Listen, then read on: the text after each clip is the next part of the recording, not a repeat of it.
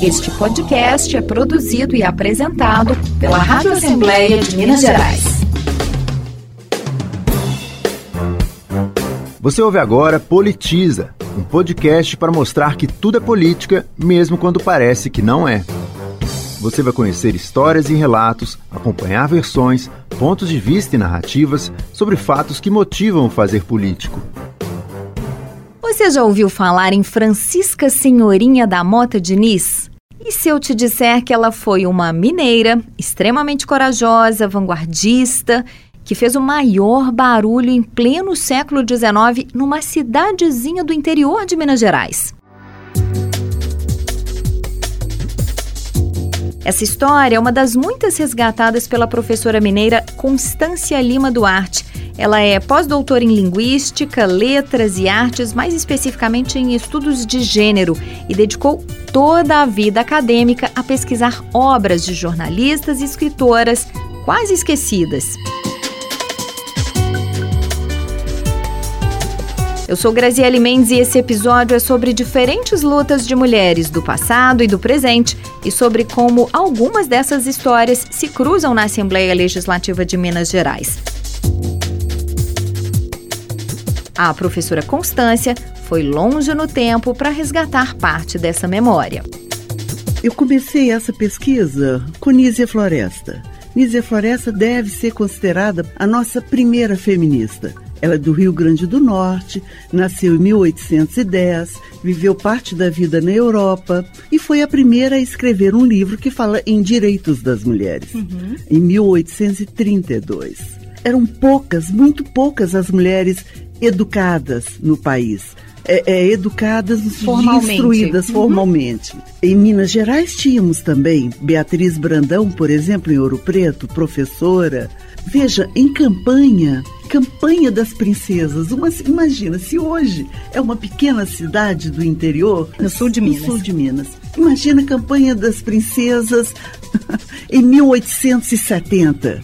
Pois em 1870 havia uma mocinha lá chamada Francisca Senhorinha da Mota Diniz, que criou um jornal chamado Sexo Feminino, que era feminista. Ela defendia o direito da mulher estudar de, um, de uma forma apropriada, que as escolas de meninas não fossem apenas uh, habilidades domésticas, mas que a menina precisava saber de história, saber bem a língua, sabe? Ela incentivava as companheiras, as contemporâneas, a publicar no seu jornal. Depois ela se muda para o Rio de Janeiro e leva o seu jornal e podemos ter é, essa comprovação do sucesso a partir de um dos primeiros números, em 1873, ela já no Rio de Janeiro, em que ela fala que tem 800 assinantes, mais de 800 assinantes. Isso é muito representativo para a época. Para época. E veja, entre os seus assinantes, ela enumera Pedro II, o imperador, uhum. e Princesa Isabel. Uma outra mineira escritora do século XIX que eu gosto muito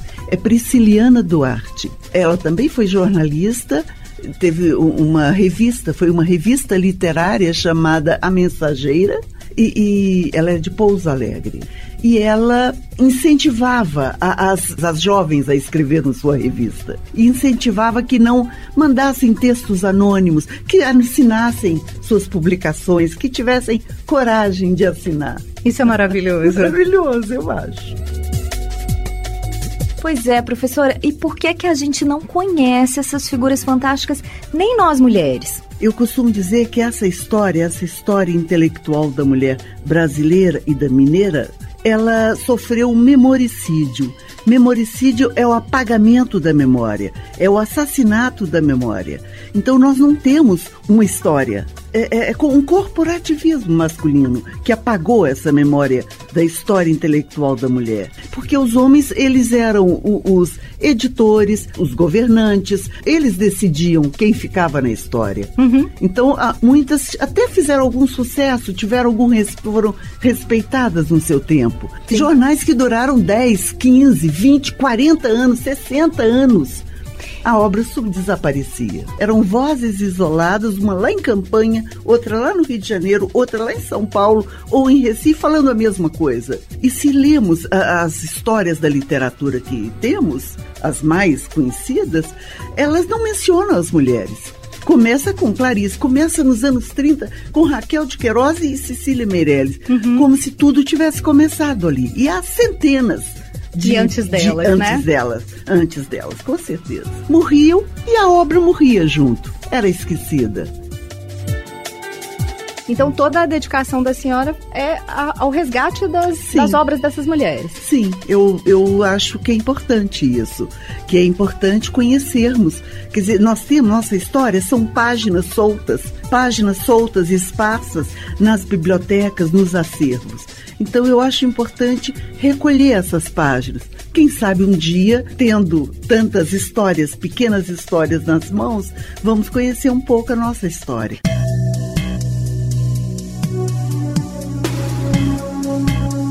Dois séculos depois, sim, ainda estamos juntando as nossas páginas, mas não somos mais apenas vozes isoladas, cada uma quebrando barreiras em seu canto. Em movimentos fortes e de repercussão mundial, nós passamos a falar juntas, cada vez mais conscientes da necessidade de nos aliarmos, mas também respeitarmos as nossas diferenças, que são muitas.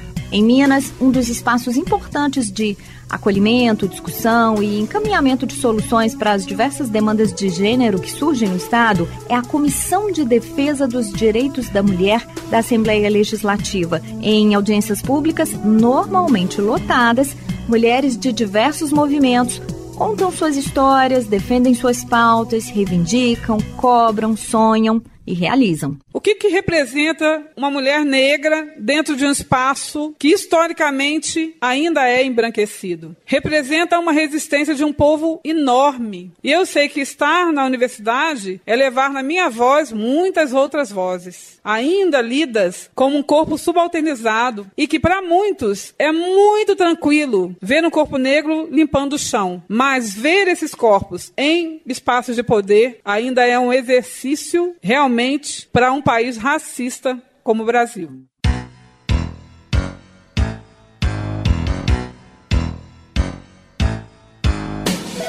Essa foi a professora Régia Isalda Weng, Universidade do Estado de Minas Gerais, numa homenagem às mulheres negras feitas na comissão. Para a gente da favela ainda, eu acho que é um, um, pouco pior, porque a maioria, sabe, tem medo dos companheiros exatamente porque sabe que não vai dar em nada. Como fazer uma política pública que pudesse atender os anseios da mulher favelada? É diferente, gente. É triste falar isso. A posição da mulher favelada é diferente da mulher que mora no bairro. Você acabou de ouvir Valéria Borges, do Movimento de Trabalhadoras e Trabalhadores por Direitos, também numa audiência da comissão. Sobrevivi porque eu lutei, porque eu vivi num relacionamento de 19 anos de violência. Vivi a vida inteira na roça, numa família onde o meu irmão batia na minha cunhada grávida, enterrava ela no barro, e isso era normal. A violência no campo, ela é escondida. Porque lá no campo a gente muitas vezes não tem acesso ao telefone, você não está. Eu estou a 26 quilômetros da cidade. Eles matam as pessoas lá no, no, patrimôniozinho que tem e a polícia chega lá três, quatro horas depois. E para mim aquilo era normal, né? Eu sabia que tinha alguma coisa errada, mas aquilo para mim era normal. Eu só fui descobrir que o que eu estava passando era violência na Marcha Mundial de Mulheres em 2010 em São Paulo. Quem contou essa história na comissão foi Lucimar Martins, coordenadora da FETRAF, Federação dos Trabalhadores da Agricultura Familiar. Você vai se arrepender de levantar a mão para mim. Você vai se arrepender de levantar a mão para mim. Essa voz poderosa da sambista mineira Doris dos Santos, que mais de uma vez arrepiou quem assistiu aos debates da Comissão de Defesa dos Direitos da Mulher. Para entrar na minha vida, você vai ter que mudar. Da minha casa, dos meus amigos, chega. Ainda mais agora que eu já viajei e me livrei de você.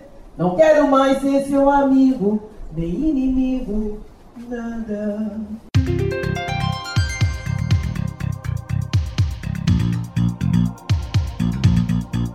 A Comissão de Defesa dos Direitos da Mulher foi criada em 2015 em caráter extraordinário, ou seja, era para ser um espaço temporário de discussão desse tipo de pautas. mas ela foi rapidamente ocupada por mulheres com diversos perfis, cores, classes, demandas e projetos.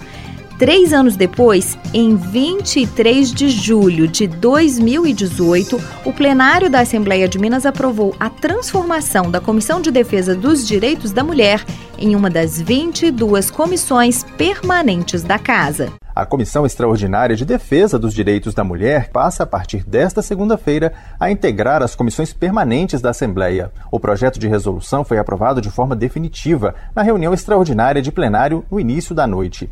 Entre as competências da nova comissão permanente estão a promoção da igualdade entre homens e mulheres e o combate à discriminação de qualquer natureza. A diversidade de mulheres que passaram a participar das audiências da comissão também reflete a pluralidade de perfis das deputadas mineiras. Apesar de ainda serem minoria, 12% dos 77 parlamentares da Assembleia, as 10 mulheres que venceram as eleições de 2018 trazem uma grande variedade de histórias, trajetórias, visões políticas e preocupações. Pela primeira vez, dentro desse regime democrático, em que mulheres negras sentam nessa cadeira dessa casa. Essa é a deputada Andréia de Jesus, eleita pelo PSOL para o seu primeiro mandato na Assembleia, atual presidenta da Comissão de Defesa dos Direitos da Mulher. Essa exceção nunca mais vai se repetir. Nunca mais, porque a gente não está só. A construção coletiva das mulheres, que muitas vezes é silenciosa, é muito potente. As mulheres estão aqui para dizer da voz dela, da boca dela, de diversos espaços, de diversas tradições, que nós somos maioria e somos a maioria que vai fazer essa estrutura que está abalada a se reerguer a partir de uma tradição, a partir de uma experiência que é ancestral e deu certo. A campanha da deputada Andréa de Jesus foi coletiva com o movimento Muitas, que reuniu várias candidatas. O mandato dela também é coletivo e traz para o Poder Legislativo a experiência da gabinetona, uma forma de gestão integrada aliada a outras parlamentares do Legislativo Municipal e Federal. Andréia trabalhou como doméstica na juventude e foi a primeira da família a ter um curso superior. Ela é formada em Direito. Uma das principais pautas defendidas pelas deputadas na comissão é o combate à violência contra a mulher. Eu queria muito que Minas Gerais não ocupasse as páginas semanalmente denunciando a violência que atinge as mulheres. Essa é a deputada Marília Campos, do PT, primeira presidenta da Comissão de Defesa dos Direitos da Mulher, desde que o órgão se tornou permanente na Assembleia Legislativa. Eu queria muito que Minas Gerais não estampasse nas páginas dos jornais como o estado que tem o maior número de feminicídio de todo o Brasil. Para que Minas Gerais não seja estampada nos jornais, nos noticiários, nós temos que enfrentar o desafio de diminuir as violências, de diminuir o feminicídio, e isso se faz não apenas com política de amparo, como também com política de prevenção. A deputada Marília Campos foi a primeira mulher a ocupar a Prefeitura de Contagem, reeleita para o cargo. Ela está no terceiro mandato como deputada estadual e é autora de leis em defesa da igualdade de gênero, como a que prevê a criação de um banco de dados público sobre as condições da mulher no Estado, a que institui o 23 de agosto como Dia Estadual de Combate ao Feminicídio e uma atualização na norma que trata das políticas para a igualdade de gênero em Minas. Eu tenho aí 18 anos de carreira na Polícia Civil e as pessoas sempre me perguntam por que você entrou, né, para a política, o que te levou a trabalhar na carreira política. Você ouviu a deputada delegada Sheila do PSL, presidenta da Comissão de Prevenção e Combate ao Uso de Crack e outras drogas. Estando praticamente todos os dias dentro da casa das pessoas, e normalmente e infelizmente a polícia está na maioria dos seus dias, nas casas das pessoas mais pobres. A verdade é essa. Nos morros, nas comunidades. E dentro daquela casa a gente sempre observa, poxa, esse pessoal se encontra nessa vida, mas sempre na mesma. Tem droga, tem arma, mas não tem nada. Eles não têm nada, não tem comida. E tem crianças, é, não tem dignidade. Então eu sempre tive esse desejo de, de poder e de ter a oportunidade de fazer algo mais por essas pessoas.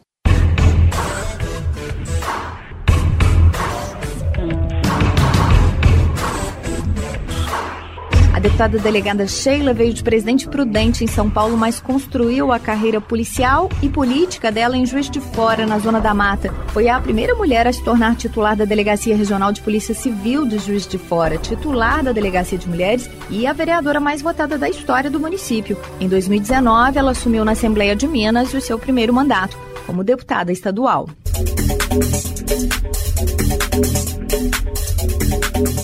O aumento da bancada feminina na Assembleia em 2018 de 6 para 10 deputadas também ajudou a diversificar o pensamento político na Assembleia. O desenvolvimento social ele vai vir a partir também é, desse novo conceito da liberdade econômica, é a gente mostrar que existem outros meios da gente ter uma sociedade com melhor qualidade de vida e que no final das contas nada disso passa diretamente pelo Estado. Essa voz é da deputada Laura Serrano, única mulher do Partido Novo na Assembleia, eleita em 2018. Quem gera riqueza, quem gera desenvolvimento são as empresas, são os empreendedores. O Estado muitas vezes ajuda quando não atrapalha. Então acho que é importante esse foco de que o Estado ele tem que ser um facilitador e muitas vezes ele acaba sendo um dificultador, o que não pode mais acontecer.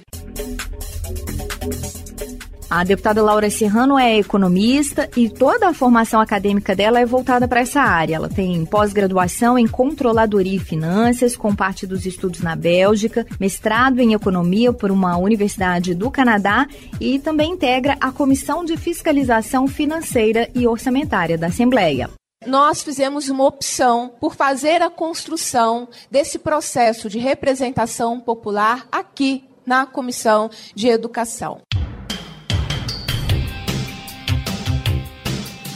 Essa é a deputada Beatriz Cerqueira, do PT, presidenta da Comissão de Educação, Ciência e Tecnologia. Muitos dos que estão aqui acompanham há bastante tempo toda a jornada dessa comissão e sabe o quão é importante ter nela uma professora alfabetizadora na sua presidência. Porque a desqualificação e a desvalorização do professor ou da professora, do trabalhador em educação, começa exatamente quando diz que o nosso trabalho não é competente. Isso contribui para alguém achar que tem o direito de levantar a mão para uma professora na sala de aula, porque essa é a realidade que nós enfrentamos. Então, acho que uma das grandes tarefas dessa comissão é dizer: olha, nós somos uma profissão que deve ser respeitada deputada Beatriz Cerqueira foi eleita deputada estadual em 2018, depois de mais de 20 anos de magistério como professora de educação básica da rede pública e uma trajetória de sindicalista. Ela foi coordenadora do Sindicato Único dos Trabalhadores em Educação em Minas e a primeira mulher eleita para presidir a CUT, Central Única dos Trabalhadores. Os problemas das regiões de origem das mulheres que assumiram mandatos na Assembleia também orientam muito as suas lutas. Eu sou da região leste, Vale do Rio Doce. Eu acho muito importante lembrar que a nossa região é uma região que tem sofrendo extremamente com a seca. Por quê? Porque nós vivíamos em abundância de água.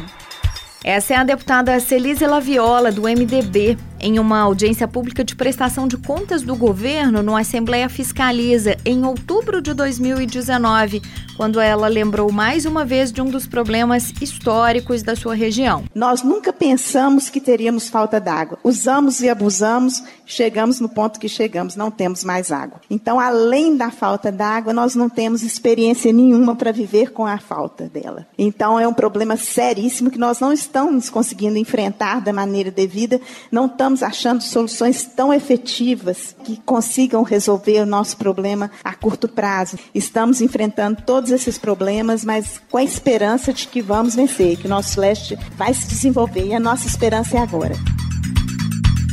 A deputada Celise Laviola é advogada, pecuarista, foi professora e é servidora aposentada da Assembleia Legislativa. A atuação política dela é bastante voltada para a região do Rio Doce, foco da maioria das suas pautas. Ela, inclusive, presidiu a Comissão Interestadual Parlamentar de Estudos para o Desenvolvimento Sustentável da Bacia do Rio Doce. Outra deputada com atuação política nessa mesma região e que também atuou na Comissão de Estudos para o Desenvolvimento da Bacia do Rio Doce é a deputada Rosângela Reis, do Podemos, que fala a seguir. Nós sabemos aí das dificuldades dos municípios hoje vivenciada, da dívida que os estados têm para o pagamento do ICMS, do fundo de participação, né? E nós temos visto aí a penúria que esses municípios têm vivido. Então essa é uma questão que nós trataremos. É um desafio também para mim conduzir todo esse trabalho, que o Estado nosso é muito grande, que nós possamos identificar as realidades que nós estamos vivenciando em cada região e que possamos trazer aqui e discutir nesta comissão. A deputada Rosângela Reis é a presidenta da Comissão de Assuntos Municipais e Regionalização e está no quarto mandato consecutivo. Ela também presidiu a Comissão das Mulheres quando era extraordinária e foi vice-presidente da Comissão Especial da Violência contra a Mulher. É graduada em pedagogia, tem pós-graduação em didática, já foi professora, orientadora e supervisora escolar, atua em um projeto social de ensino profissionalizante, também já foi vereadora e tem base eleitoral no Vale do Rio Doce.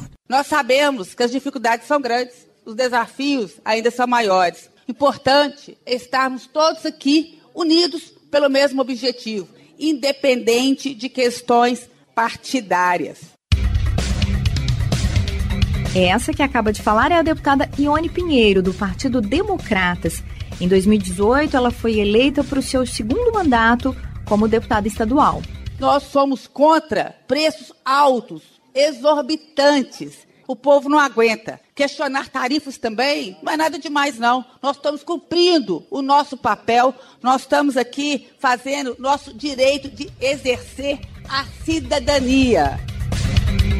A deputada Ione Pinheiro é empresária e vem de uma família com forte tradição política. O irmão dela, Diniz Pinheiro, foi presidente da Assembleia Legislativa de Minas. A base eleitoral dela é em Ibirité, na região metropolitana de Belo Horizonte, e os problemas da cidade estão constantemente entre as pautas que ela defende na casa. O que a gente está vendo aqui nesse plenário são as lutas dos nossas gentes, as lutas das mulheres, a luta dos homens, a luta dos desempregados, a luta das mulheres negras, professores.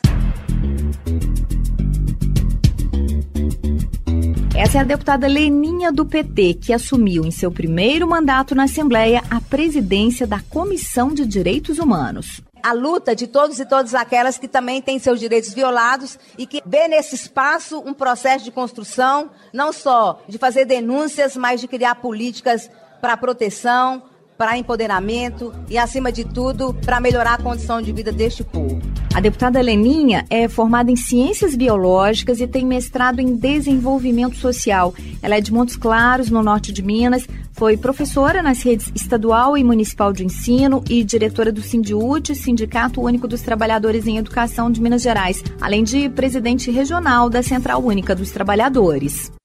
Surpreendentemente, chegando aqui na Assembleia, descobri também a minha gravidez e descobri também que na Assembleia de Minas, assim como nas demais 17 casas legislativas do Brasil, nós não temos prescrito e descrito a licença maternidade. Essa é a deputada Ana Paula Siqueira, da Rede, eleita para o seu primeiro mandato na Assembleia em 2018. Ela foi subsecretária de Participação Popular na Prefeitura de Belo Horizonte, fez magistério e depois se formou como assistente social. Em seu primeiro ano de mandato, engravidou e descobriu que não existia regulamentação de licença maternidade para parlamentares nas casas legislativas do país.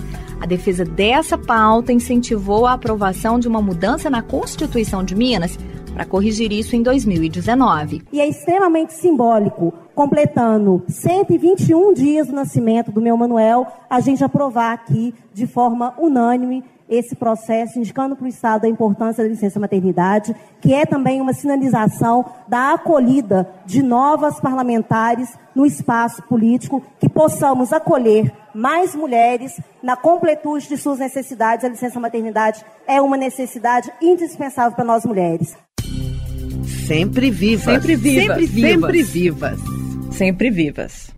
Sempre viva é uma espécie de flor geralmente encontrada no cerrado brasileiro. As suas principais características são resistência e sobrevivência. Colhidas e secas, elas resistem muito ao tempo. A estimativa é que existam mais de mil tipos de sempre-vivas.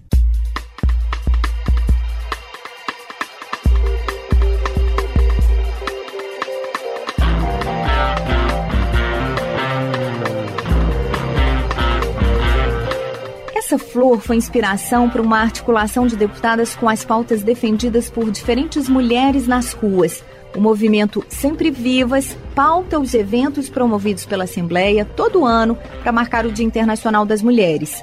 Tudo é organizado com a colaboração de representantes de coletivos, entidades e órgãos públicos dedicados à causa das mulheres, cada uma com a sua luta. Meu nome é Sônia Lansky, eu sou médica e trabalho no SUS há mais de 30 anos. E todo esse tempo eu venho trabalhando para a redução da mortalidade materna e também redução da mortalidade infantil. Nosso trabalho é dedicado a preservar e assegurar os direitos da, da mulher na saúde sexual e reprodutiva, direito às suas escolhas, direito de acesso à melhor prática em saúde, para que essas mortes não aconteçam e que elas possam sobreviver sem qualquer dano à saúde.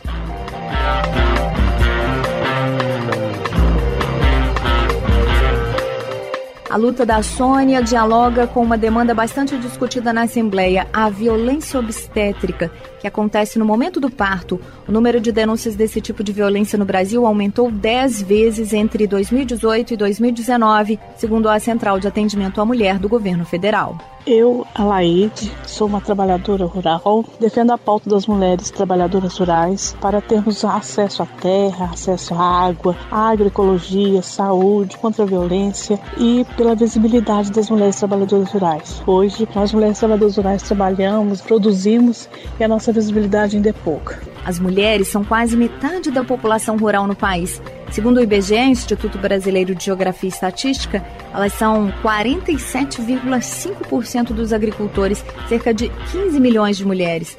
Mas só 20% dos empreendimentos rurais são dirigidos por elas.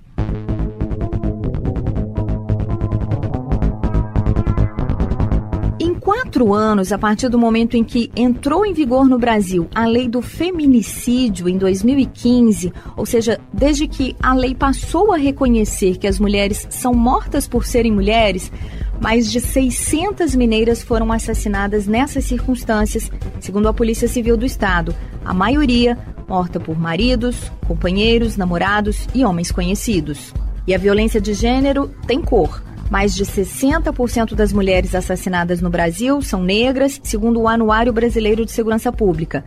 Violência e racismo de mãos dadas. Meu nome é Chica Reis. Eu pertenço a dois coletivos, o coletivo Iabás e o coletivo Encruzilhar. Eles são coletivos artísticos. O que a gente entende é que a arte é e sempre será política. E esse meu trabalho artístico é para trazer as minhas dores, sim, mas que são também reflexo da dor, das dores de várias mulheres. Eu sou uma mulher negra, eu tenho um beiço grosso, eu tenho um peito grande, eu tenho uma canela fina.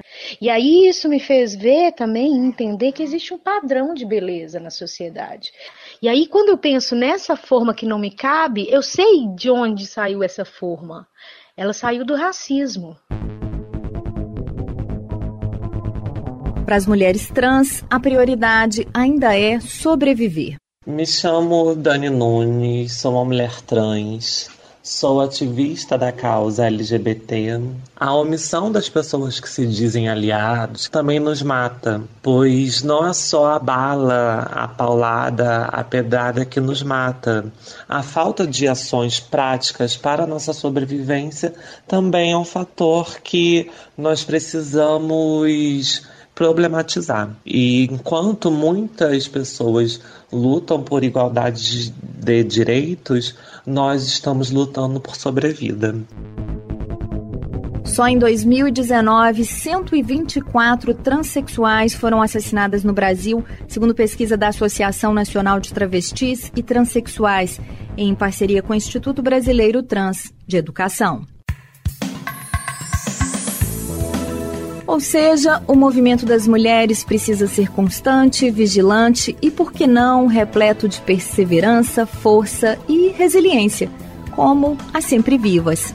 Chega, né? A gente já foi queimada, a gente já foi amarrada no pelourinho. Chega, que a gente consiga se acordar e entender essa conexão nossa enquanto mulher. Não é à toa que muitas de nós foram mortas, foram queimadas e muitas de nós serão. Eu desejo que a gente não morra, mas se a gente morrer, a gente sabe que outras virão e outras virão e outras virão e outras virão. Eu só sei que confio na moça e na moça eu ponho a força da fé. Somos nós que fazemos a vida como der ou puder ou quiser, sempre desejada por mais que esteja errada. Ninguém quer a morte, só o quê? Só saúde e sorte. E a pergunta roda e a cabeça agita. Eu fico com a pureza da resposta das crianças. É a vida, é bonita e é bonita. Vamos cantar. Viver e não ter a vergonha de ser feliz. Eu sou Graziele Mendes e esse podcast teve participação de Natasha Werneck na pesquisa e apuração, trabalhos técnicos e sonorização de Clifford Dutra. Todos os episódios do Politiza estão na nossa página lmg.gov.br barra rádio e plataformas digitais pede que eu repita. É bonita, é bonita e é bonita. É bonita, é bonita e é bonita.